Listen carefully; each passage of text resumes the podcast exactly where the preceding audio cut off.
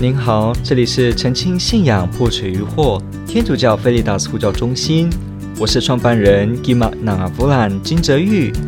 您现在收听的是线上 Q&A Podcast。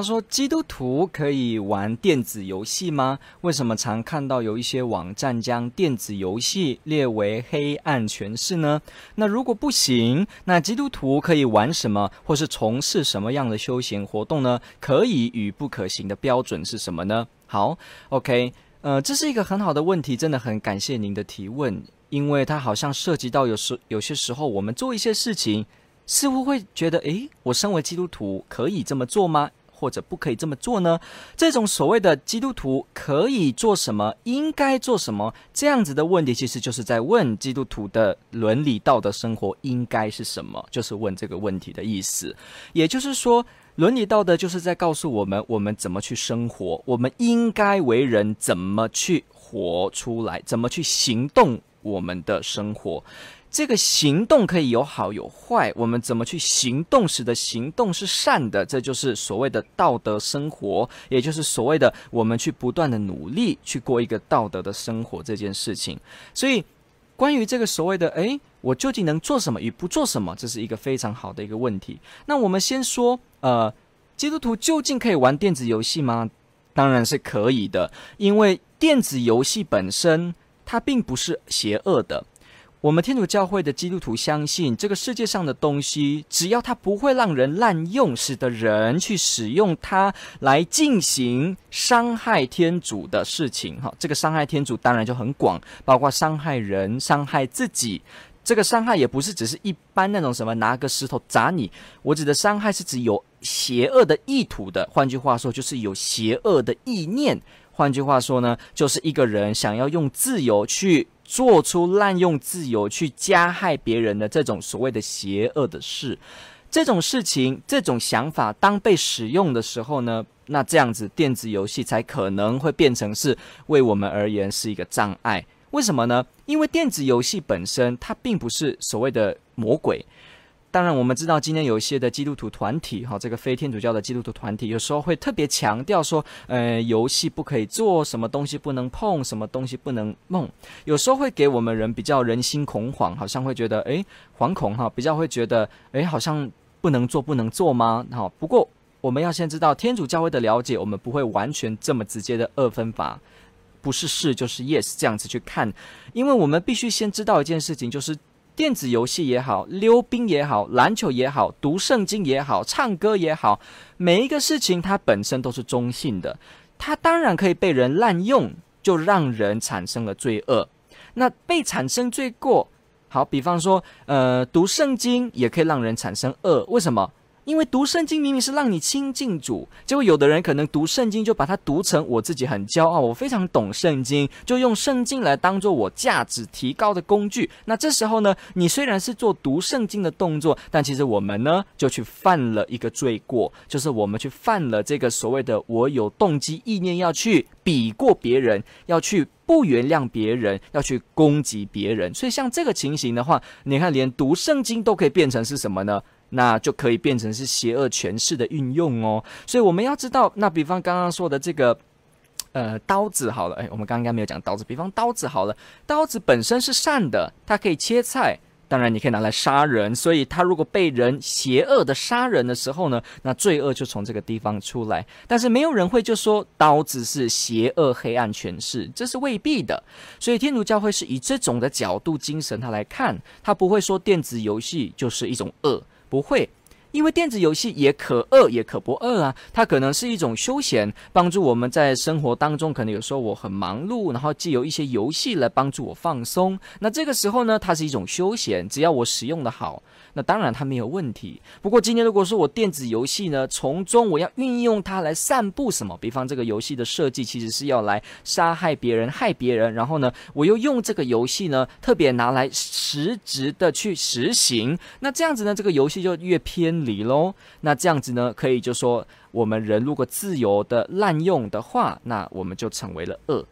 好，那现在就问了，那这样子电子游戏如果做得很血腥、暴力或色情，那是不是可以说是一种黑暗诠释呢？那当然而言，它就可以是喽。为什么？因为如果一个游戏它就设计是一个色情，那这就表示它里面的目的呢，不是提供给你一个休闲，它提供给你的是一种以邪恶，或者是说，当然我们这个意思不是说性就是邪恶，我们在之前的节目也有提到。不过这个意思就是说，当我们把人物化成为一个性的奴隶对象，在游戏中表现出来的时候，这个呢就有违反了我们去对待自己以及对待别人应当要有的自然律哈。也就是说，我们人都知道不能够去滥用别人，使别人当成一个物化，这是我们很清楚的。所以这种的律呢，是我们生活应该要去遵守，因为这就是身为人而言，我们就是会去做的。所以在这个情况下，如果游戏去违反它，那这个东西就不是我们人应该去碰的游戏。也就是说呢，它是一个可以从中产生出让我们去运用来加以邪恶使用的工具。所以这样的情形下，如果这个游戏做成是色情，做成是某种邪恶的暴力，那当然呢，它就可以是一种所谓的黑暗的诠释。当然，这个意思也并不是说，那那个作品本身，那就它就是有魔鬼附体在他身上哈。不过我们还是必须说了，有一些有经验的驱魔师，说实在是真的，他们发现说，在这些物品里面呢、呃，有些时候这个，比方做 A 片的这个人，他们竟然会请人来下降头巫术啊，去使得这个作品呢，魔鬼可以在其中控制。所以有些人在驱魔过程当中，他就发现到说，诶，他被这些东西的魔鬼所捆绑。那这个道理的意思就是说。因为有特别的请魔鬼的力量在其中作祟，所以使得人接触它的时候，也间接了得到了魔鬼的影响。所以，我们还是可以说这是有这个可能性的。不过，你说会不会魔鬼就这样子居住在那个游戏的空间里面呢？比方说，就在这个色情游戏品当中呢？那当然，魔鬼是一个精神体，它没有物质的限制，它当然也可以是在的。不过呢，我们就不得而知，不能够清楚确切而知，所以我们很难就说魔鬼就附体在一个暴力游戏身上，这个也是未必。因为如果今天大家都是瞎眼，大家都是聋子，没有办法听，没有办法看，那今天这个游戏就算摆在那个地方，也不会对你有影响。那这样子的话，这个东西就自然也不会让人引起恶。所以这样的话，这个东西既然不会让人引起恶，它不会像一个电波干扰一样，好像说放一个色情游戏在那边，结果这个东西就会放射出一种电波，人就会一直去犯罪。既然这些东西不会如此，那当然，就算这个事情、这个作品本身是色情暴力，但它也不会说有魔鬼在上面。所以我们就是必须做这些层层的思考，发现到说。电子游戏本身就不能单单的说它是黑暗权势，是在人去滥用的时候。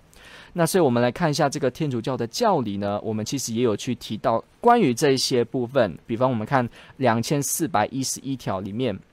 他就提到这个是不是赌博啊，这个正义赔偿金钱类的时候，他就有讲说什么呢？他这边就有说博彩游戏、纸牌等或打赌本身并不违反正义。但如果剥夺了某人为了维持自己及他人的所需，则变为道德上不可接受的。游戏的欲望有危险，变成严重的奴役。好，这是教会所告诉我们的哦。不正义的赌博或游戏作弊构成严重的事项，除非所加的伤害是轻微的，以致受害者合理地认为此伤害无足轻重。好，所以我们从当中可以发现到游戏的欲望。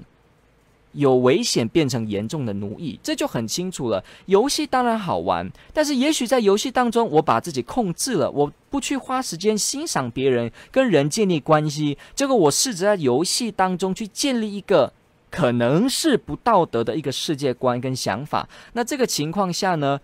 游戏就让我们不能看见天主，看见爱，去看见跟人的交情。也许游戏成为我们一个放松的部分。但是也许也成为我们逃避自己的一个逃避品，所以呢，这就变得很重要。就像同一个问题，酗酒，我们说如果喝酒本身，天主教的基督徒也不会说这是邪恶，是一个恶事，是一个魔鬼权势，不会，因为喝酒这件事也不会就被变成是一个有邪魔在酒精上面。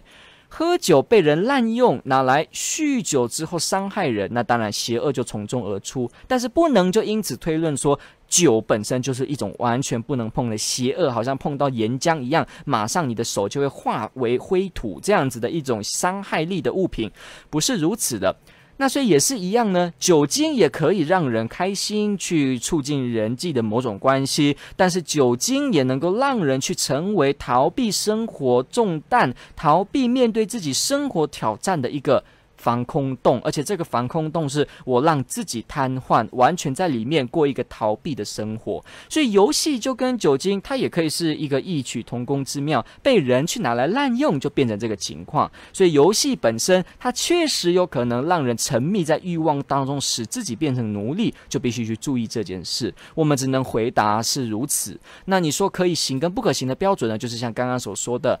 不要违反自然道德律，它是应当让人好好的使用，而且不被人滥用，不被人去奴役。那这样子当然是可以的。所以有些事情很明显就是比较健康正面的修行活动，游戏也是其中一种方式。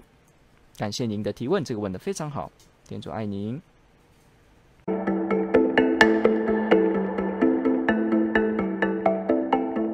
感谢您的收听。若您喜欢本系列节目，支持护教学与福传相关推广，欢迎来到我们的 FB 粉丝专业以及 YouTube 频道，点击订阅哦。也别忘了我们的 Podcast 频道的订阅哦。天主保佑。